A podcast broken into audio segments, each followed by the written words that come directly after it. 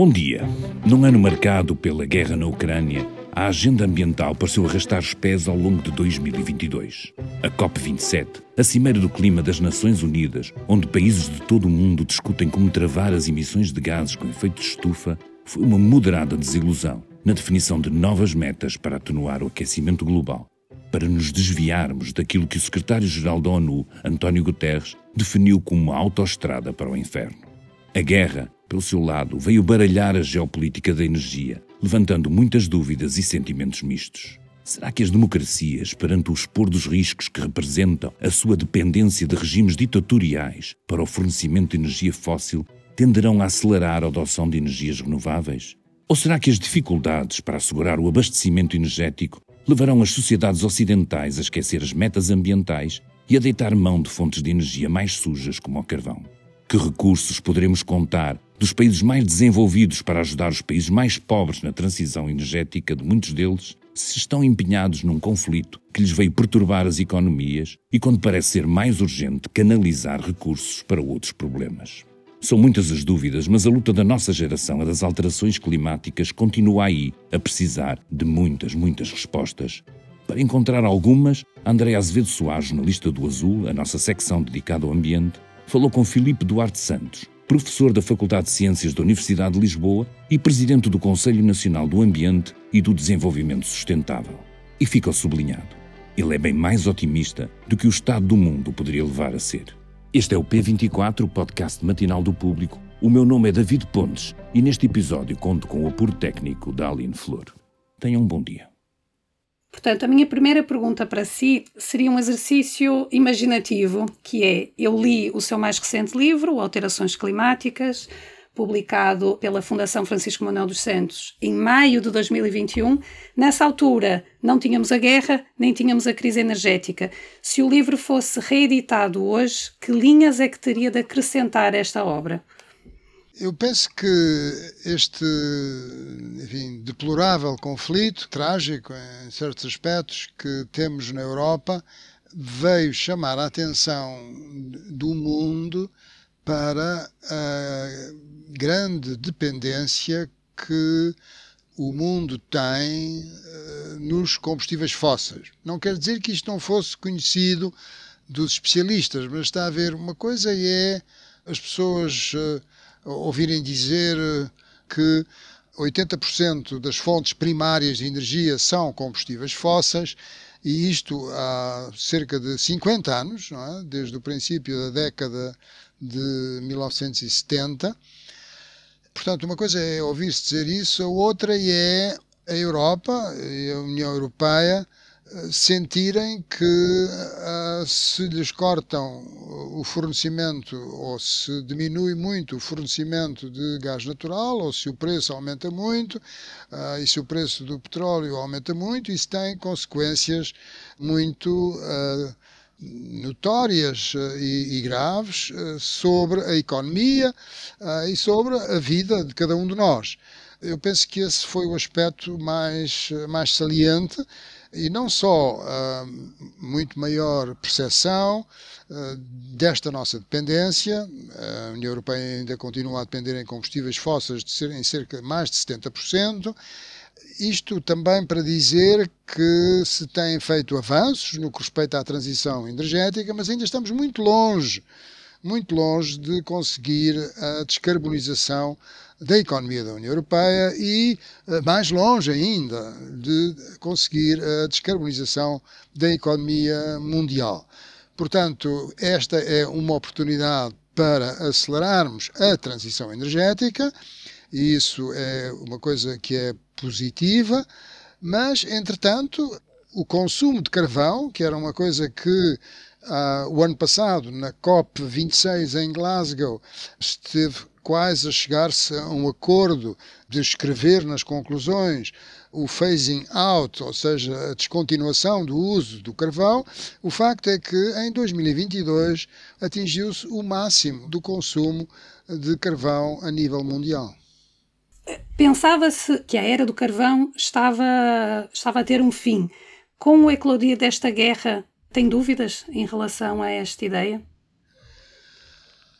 Não, eu penso que vai-se deixar eventualmente de consumir carvão para geração de energia, mas hum, neste momento e nos próximos anos a China continua a ter uma dependência muito grande no carvão, é o maior consumidor de carvão do mundo. No que respeita a petróleo, o maior produtor e consumidor também de petróleo no mundo são os Estados Unidos. No que respeita ao gás natural, o maior produtor são os Estados Unidos, seguidos pela Rússia. Portanto, irá diminuir o uso do carvão, mas ainda vai passar um tempo considerável até praticamente não se usar no mundo, porque há uma grande dependência, é um combustível que é relativamente abundante, é relativamente barato.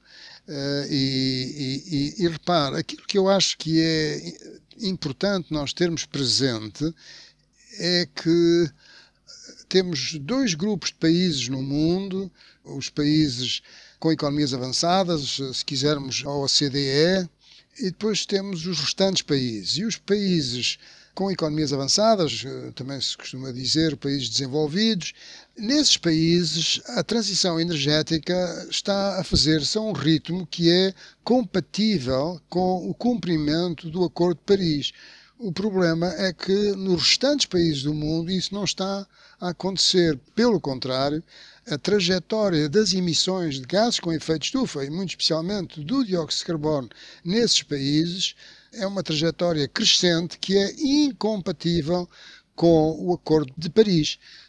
Temos que terem atenção que estamos perante um problema global e, portanto, o que interessa são as emissões globais, mundiais. Mas temos um grupo de países que está, digamos, num caminho bastante próximo do de Paris e depois temos um grupo que está muito longe. Porquê? Porque esses outros países não beneficiaram, como beneficiou o Ocidente, de consumir grandes quantidades de energia sob a forma de combustíveis fósseis e, com isso, adquirir um bem-estar e uma prosperidade económica que é invejável, enfim, face ao conjunto dos países do mundo. Quando se faz a história das emissões dos gases com efeito estufa, é impressionante ver como as primeiras contribuições em larga escala das emissões de dióxido de carbono vieram do Reino Unido, que foi o primeiro a explorar carvão de uma forma intensiva. E depois veio o resto da Europa. E depois vieram os Estados Unidos. Os Estados Unidos são aquele que, do ponto de vista histórico, maior quantidade de CO2 emitiu, cerca de 25% da totalidade das emissões históricas, que têm um total de 1,5 milhões de milhões de toneladas de CO2 desde, portanto, a Revolução Industrial. Está a ver? É um número, enfim, gigantesco, não é? 1,5, é os, os, os, bilhões portugueses, 10 levantado a 12 milhões de milhões de toneladas de CO2. E 25% destas emissões vieram dos Estados Unidos ao longo dos tempos, e cerca de 22% vieram da Europa, da Europa a 27, mais a Grã-Bretanha. E foi esse consumo intensivo de energia que deu, juntamente com a ciência moderna, com a tecnologia, com a democracia, um aspecto muito importante, foi isso que deu realmente um nível de vida e uma prosperidade económica e um bem-estar, enfim, muito razoável. Não digo que todas as pessoas nos nossos países, com economias avançadas, beneficiem dessa situação, mas quer dizer, em média, avançou-se muito na qualidade de vida das pessoas. E isso não é, em termos estatísticos, não é a mesma situação do resto do mundo. Porque para chegar ao mesmo estado de desenvolvimento, desenvolvimento socioeconómico, é necessário consumir mais energia per capita. Essa parte do mundo que não é a OCDE consome menos energia per capita. Nós consumimos mais energia per capita. Portanto, para fazermos a transição energética, é necessário que os países com economias avançadas, os países mais ricos, auxiliem os outros a fazerem essa transição. E para isso é necessário um financiamento muito considerável, e é aí que está, digamos, eh, uma das problemáticas mais difíceis, mas mais críticas para conseguirmos a descarbonização da economia mundial. Uhum.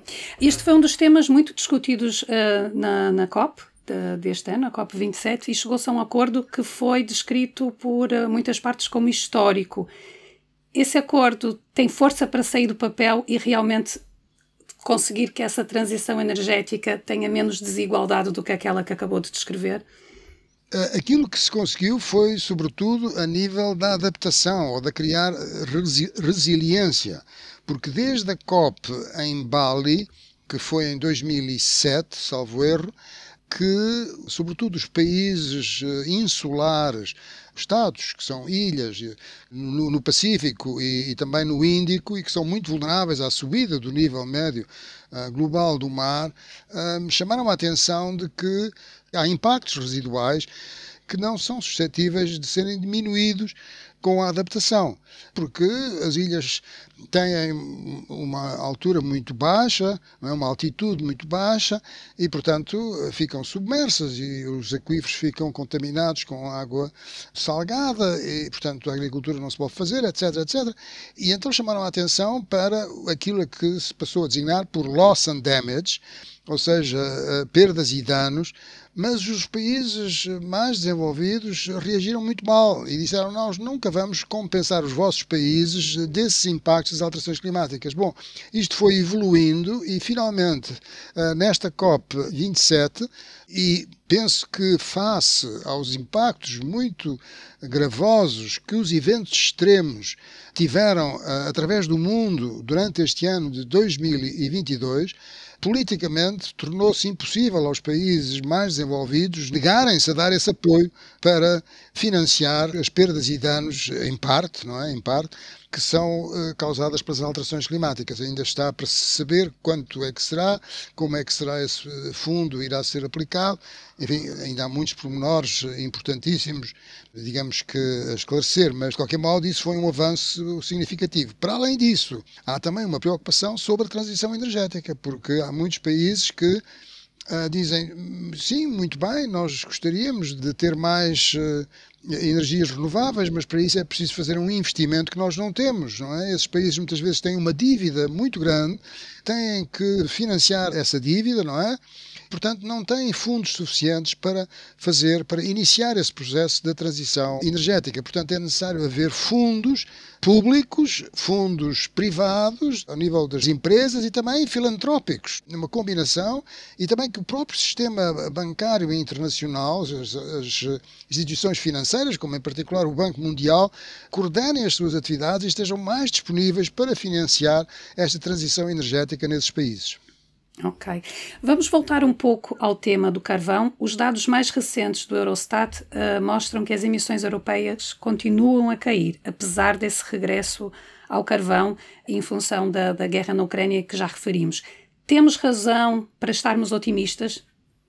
Sim, eu penso que uma coisa que está a acontecer, são notícias muito recentes, é que fruto desta situação de conflito, de guerra na Europa e de risco de chegar-se ao ponto de haver cortes de energia, o facto é que, pelo menos em França, mas também nos, em outros países, houve uma diminuição do consumo de energia. E isso são boas notícias, mostram que as pessoas podem uh, preocupar-se mais com as questões da eficiência energética e de diminuir o consumo de energia.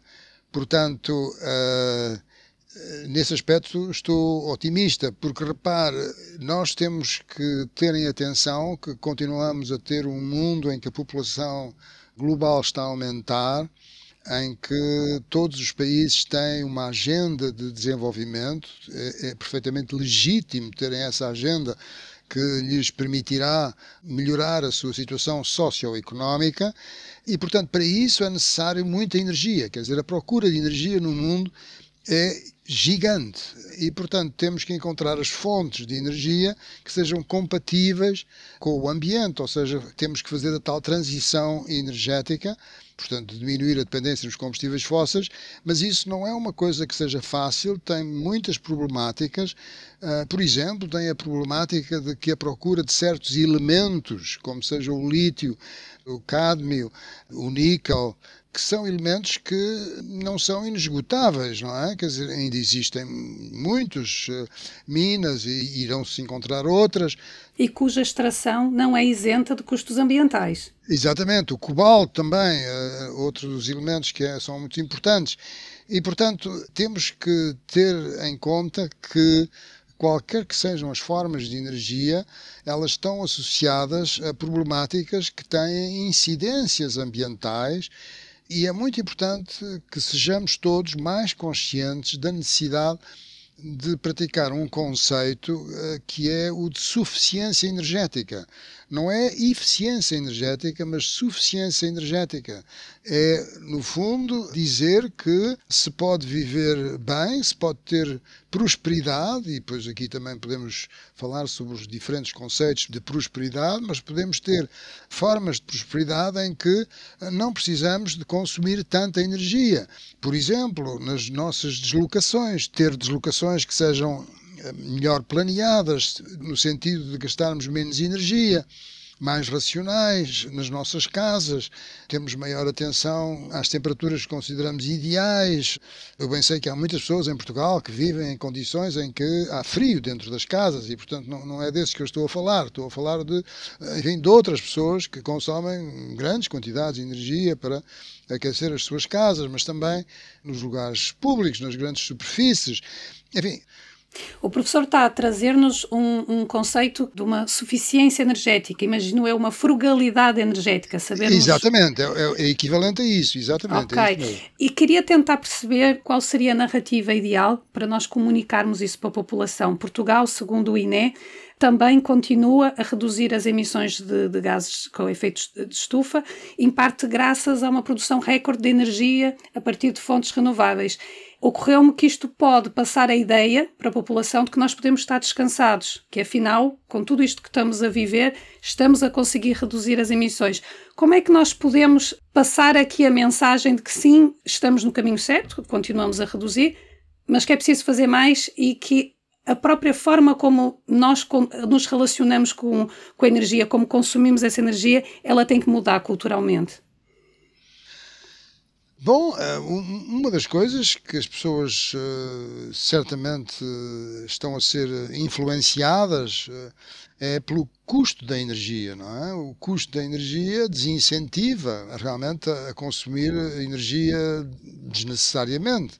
O que é importante ter presente é que este processo da descarbonização, em que Portugal relativamente ao desenvolvimento das energias renováveis, tem feito um papel muito meritório relativamente a outros países da União Europeia, sobretudo sul da Europa, mas eh, para usar uma expressão, a procissão ainda vai no adro, porque daqui até atingirmos a neutralidade carbónica vai uma distância muito considerável.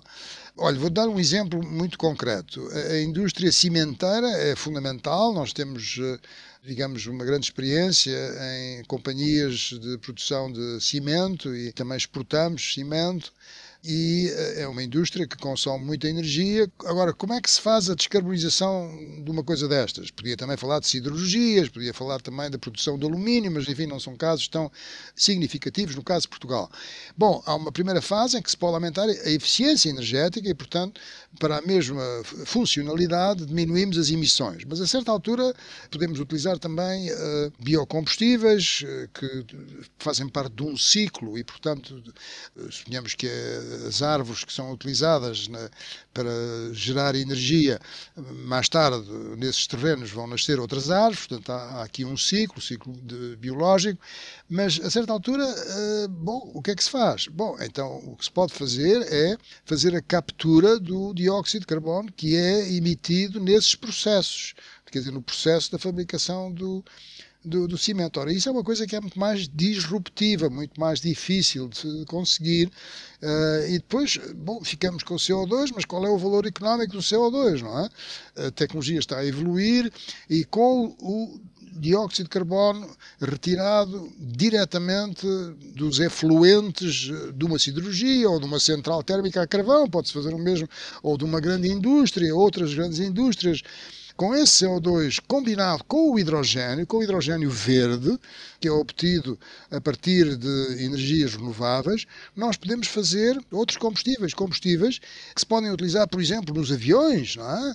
e que praticamente não têm emissões de CO2, não têm emissões de gases com efeito de estufa. Claro que há sempre emissões residuais, mas são muito menores do que se utilizarmos diretamente uh, o petróleo ou, uh, ou o carvão ou mesmo o gás natural.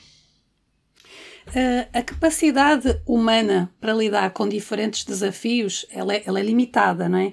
Eu queria lhe perguntar se o fato de nós, enquanto sociedade, pelo menos na Europa, uh, estarmos a lidar com os efeitos de uma guerra, de uma crise energética, de um período de inflação. Queria saber se toda essa paisagem de dificuldades que estamos a viver agora pode nos tirar energia para investir em mitigação e adaptação. É, é, é, difícil, é difícil eh, prever. Uh, repare, quando nós tivemos a crise da Covid-19, uma coisa que se falava com frequência era que, uh, pelo facto das pessoas se deslocarem menos, não é? estarem mais recolhidas nas suas casas, a natureza começou, digamos que, a aparecer nas cidades, nas zonas urbanas. Mas está a ver, isso foi passageiro, porque logo a seguir, digamos, à fase mais violenta da pandemia, a ambição das pessoas era viajar para outros países. E, portanto, é, é, muito importante nós termos eh, presente como é que nós eh, funcionamos, quer dizer, como é que é a nossa psicologia. Face a esta situação de, de crise, aquilo que eu vejo é que a descarbonização das economias, sobretudo da, da economia dos Estados Unidos, da União Europeia e da China, passou a entrar na ordem do dia e, dado que as relações uh, são tensas, uh, há uma, uma competição tecnológica muito uh, vincada neste momento. Os Estados Unidos querem preservar intacta a sua superioridade tecnológica e económica e, e militar e, para além desta problemática, aparece agora com maior evidência a questão da mudança climática e, portanto, a descarbonização passou a fazer parte deste xadrez geoestratégico, digamos assim. E esta, digamos, dificuldade na cooperação geoestratégica para as questões da transição energética e das alterações climáticas, da ação climática, no fundo, não é favorável. E, portanto, eh, pronto, estamos numa situação em que a União Europeia vai começar a, estabelecer um imposto para eh, produtos que são importados de regiões em que há menos atenção à mitigação, ou seja, à redução das emissões, um imposto fronteiriço. Por outro lado, a China neste momento domina tudo aquilo que diz respeito à indústria dos painéis eh, fotovoltaicos e há com esta nova lei que foi aprovada eh, no Congresso americano, a lei da redução da inflação, há um financiamento muito grande, da ordem de cerca de 360 milhares de milhões de dólares, parte dos quais são para a transição energética, mas isso implica também uma forma de protecionismo, porque há incentivos para que estes painéis solares sejam fabricados nos Estados Unidos. Portanto, ficam mais baratos, porque há incentivos estatais para produzir esses painéis solares. Bom, isto é uma concorrência que, enfim, não é aquela que é preconizada pela Organização Mundial do Comércio. Depois há toda a questão dos elementos, não é? Que eh, são elementos das terras raras, que a China tem neste momento uma capacidade de explorar estas terras raras muito grandes e aquilo que eu acho importante nós termos presentes é que não, estes, estes elementos não são inesgotáveis. Nós temos um planeta que é finito. Quer dizer, a nossa população é crescente, as boas notícias são que há uma tendência de desaceleração do crescimento e, portanto, é provável que a população mundial acabe por não ultrapassar muito os 11 mil milhões, mas também 11 mil milhões é uma coisa muito, é um número muito elevado, mas uh, o planeta continua a ser o mesmo, não é? As mesmas dimensões, os mesmos recursos. Temos que encontrar uma solidariedade entre todos os países, há uma forma de solidariedade, há uma forma de compreensão dos problemas que nos são eh, comuns a todos para enfrentarmos estes desafios do, do nosso tempo. A paz e a prosperidade uh, criam um ambiente mais favorável para a ação climática? Isso sem dúvidas nenhumas. Quer dizer, os Estados Unidos e a China colaboravam em, em, questões como as políticas públicas nas zonas urbanas para a ação climática, em questões como o desenvolvimento das indústrias, tanto eólica como fotovoltaica. Em várias frentes havia eh, colaboração. Isso foi antes do, do Acordo de Paris. E, portanto, agora não estamos nessa fase, não é? Ah, esses grupos de trabalho deixaram de funcionar neste verão, porque a China deixou de participar, de certo modo, em retaliação para a visita da Presidente da Casa dos Representantes eh, a Taiwan e agora houve enfim, uma, uma, conversa em Bali, numa reunião do, do, G20 eh, entre o Presidente dos Estados Unidos e o Presidente da China e, sobre este assunto, e isso é uma coisa positiva, ainda bem, mas uh, estamos num mundo uh, em que os grandes blocos tentem, estão a tender a ser mais uh, protecionistas e aquilo que me parece é que esta transição energética vai fazer parte desse processo, não é? Mas de uma forma geral eu diria que eh, a transição energética beneficia uh, de haver maior cooperação geoestratégica, que é uma coisa que neste momento não temos entre as grandes potências do mundo. Escreveu uh, num artigo de opinião e já disse em algumas entrevistas que o cânone contemporâneo está alicerçado na tecnologia eu queria lhe perguntar qual é o risco que nós corremos enquanto espécie quando nós vemos na, na tecnologia uma solução para todos os problemas climáticos, assim, quase como uma esperança derradeira que vai solucionar tudo aquilo que não fomos capazes de resolver com a mitigação. Ah, isso é uma pergunta muito interessante. Um, e aí também há notícias novas. Uh, tivemos uh, recentemente a notícia de conseguir atingir aquilo que se chama, enfim, em termos técnicos, o critério de Lawson na fusão nuclear e, de facto, produziram mais energia com a fusão do que a energia que foi gasta nos feixes, nos tais feixes de laser.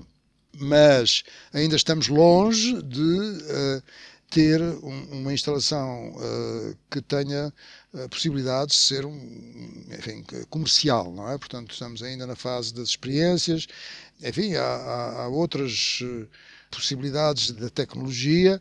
Agora, a tecnologia, de facto, até certo ponto é uma ilusão, porque o mais importante somos nós próprios, é? o mais importante somos nós, nós, seres humanos, uh, e as nossas qualidades, as nossas capacidades, mas também as nossas deficiências, e, conhecermos a nós próprios. É? Penso que isso é o mais importante. Uh, de tudo, como dizia Sócrates, se me é permitido mencionar esse filósofo notável, em que dizia que o mais importante é conhecermos a nós próprios e, portanto, eh, nós eh, somos muito motivados pelo aquilo que se chama a utilidade ou eh, do consumo. Com as tais 11 mil milhões de pessoas que referi, não, não vejo como seja possível. E certamente não será possível, porque temos um mundo muito desigual. Essa é outra característica que eu já mencionei. Não é? Temos realmente um mundo muito desigual e esse é um principal obstáculo queria falar um bocadinho sobre a questão do ceticismo e da resistência a adotar comportamentos associados à ação climática. Se é algo que coloca a nossa espécie em risco, e nós uh, somos desenhados para tomar decisões em função da nossa sobrevivência, por que que entende que há tanta resistência, há tanto ceticismo em relação à crise climática? Bom, é uma pergunta muito interessante, mas uh, primeiro deixe-me dizer que não, não estou nada eh, convencido de que eh, enfim, a nossa sobrevivência como espécie eh, esteja em perigo, exceto no caso de uma guerra nuclear, isso aí assim as coisas são realmente muito mais complicadas. Nem a longo prazo? Quando falo numa emergência climática seria a longo prazo, não seria para a minha geração, nem para os meus filhos. Certo, mas quanto mais longo é o prazo, maior é a incerteza, não é? Estou convencido que nós temos uma capacidade de adaptação muito grande, mas hum, aquilo que me ocorre dizer em resposta é que é possível resolver este problema da transição energética e vou-lhe dar um exemplo muito concreto de um artigo que foi publicado na revista Science, uma revista americana, enfim, das melhores revistas científicas eh, do, do mundo, salvo erro em outubro de 2020, eh, no, no ano da pandemia. O que eles faz, fizeram foi comparar o investimento que foi feito pelos países eh, mais desenvolvidos, estamos a falar dos países mais desenvolvidos, o investimento que foi feito para combater a epidemia. E esse investimento uh, teve que ser um investimento muito grande. Mas eh, não só em Portugal, como em muitos países isso aconteceu. E depois eles compararam esse custo, que é da ordem dos trilhões, uh, trillion, ou seja, uh, os nossos bilhões, milhões de milhões, foram comparar esse, esse investimento com o investimento necessário para fazer a transição energética. O facto é que o custo da transição energética é, é, de facto muito menor comparado com aquele custo que os países desenvolvidos eh, fizeram para uh, se defenderem contra esta pandemia do Covid-19. Portanto. Um, é possível. É, é, isso mostra que é possível. Quer dizer, em relação às alterações climáticas, o problema é mais político do que económico. Porque, repare, o que acontece é que há países e, e, não podemos deixar de dizer isso, como os Estados Unidos, cuja economia, cuja riqueza foi baseada em grande parte nos combustíveis fósseis. Portanto, a indústria dos combustíveis fósseis é muito poderosa. É muito poderosa e optou por uh, desinformar. Isso é uma coisa que está muito bem estabelecida, muito bem desinformar e também, enfim, eh, semear alguma dúvida sobre a justificação desta mudança climática que não tinha a ver com as atividades humanas e, portanto, isso será parte da justificação desta, enfim, de, deste ceticismo que, que temos eh, que temos observado, mas que eh, talvez seja agora hoje em dia menos forte. Uhum. Eu vejo que tem um discurso otimista. Há algo que lhe tire o sono quando pensa na, na crise climática? Não, eu penso que eu penso que eu acredito muito na, na nossa racionalidade, não é? Uh, penso que somos seres racionais, temos essa capacidade, temos uh, todas as outras características, não é? Temos tudo aquilo que é relacionado com o circuito da dopamina no nosso cérebro. É um cérebro que é comum a todos os mamíferos, mas nós depois, eh, quando na evolução do Homo, do género Homo, de que somos, eh, o Homo sapiens é a única espécie que ainda existe do género Homo, eh, bom, enfim, o nosso o volume do nosso cérebro aumentou muito e temos outras componentes no cérebro para além dessa que é comum uh, aos outros mamíferos, mas uh, esse ciclo da dopamina é aquilo que uh, está relacionado com o consumo, se quiser, não é? Com a reprodução, com o prazer que nos dá a comida, com, está a ver com o prazer que nos dá ir a um hipermercado porque estamos aborrecidos com qualquer coisa e compramos uma coisa e isso aquilo dá-nos, digamos, um certo alento, não é? Tudo isto é muito importante nós conhecermos esses aspectos de, de, como é que nós funcionamos. Mas para além disso, depois temos a capacidade, não é, de, de amenizar estas tendências uh, mais primitivas. Uh, outro aspecto é a questão do tempo, não é? Nós estamos muito mais centrados com uh, o curto prazo, com aquilo que se vai passar na próxima semana, no próximo mês, como é que vamos chegar ao fim do mês, e isso é perfeitamente justificável. Mas também temos que pensar que os nossos filhos, uh, os nossos netos, vão viver neste mundo, não vão viver em Marte. O que me está a dizer é que eu, quando vou a um shopping porque tenho tédio e compro um novo produto eletrónico, o meu reforço é imediato. E se eu faço um esforço em prol da mitigação, o reforço que eu vou ter é muito distante no tempo. Exatamente, é isso mesmo. Quer dizer, é uma recompensa diferida, em diferido, quer dizer, será no, no futuro. E é muito mais complexa do ponto de vista uh, mental, não é? Porque até podemos eh, não ver o benefício que uh, uh, os nossos bisnetos terão. Portanto, é esse aspecto que é importante nós racionalizarmos, não é? E estou convencido que se quanto mais pessoas racionalizarem, enfim, melhor será a resposta. Mas eu insisto que o problema uh, é muito diferente nos nossos países e em África, suponho, não é? ou em certos países da América Latina, ou mesmo na Índia, não é? E, portanto, essa é que é a complexidade que é mais gritante, porque temos realmente um mundo muito desigual, não é? A nossa dificuldade muitas vezes é pensarmos que somos uma tribo e que temos interesses comuns. Quer dizer, todos os países têm interesses comuns em termos destes problemas globais, mas é muito difícil comunicar isto Portanto, temos que privilegiar aquelas coisas que são comuns, não é? Temos que dar mais atenção ao nosso futuro comum. E isso é, é realmente um esforço, mas acho que é um esforço que, que dará bons resultados no futuro. Esperemos que sim. Professor, uma última pergunta. Temos um ano novo a bater a porta. Qual é o seu desejo para o planeta? Bom, é, é, é, de paz, não é? Eu penso que a guerra é uma situação extrema, não é? Fala-se muito de sustentabilidade. A guerra é exatamente o oposto da sustentabilidade, é a insustentabilidade, não é? E acho que devíamos caminhar para um mundo com maior cooperação geoestratégica entre as grandes, entre as grandes potências. Eh, há espaço para todos, penso eu, e fundamentalmente é isto. Uma entrevista ao geofísico Filipe Duarte Santos, conduzida pela jornalista do Azul Andreia Azevedo Soares. Até 31 de dezembro, continua a acompanhar as entrevistas da série Estilhaços de Guerra sobre os temas que vão marcar o ano de 2023.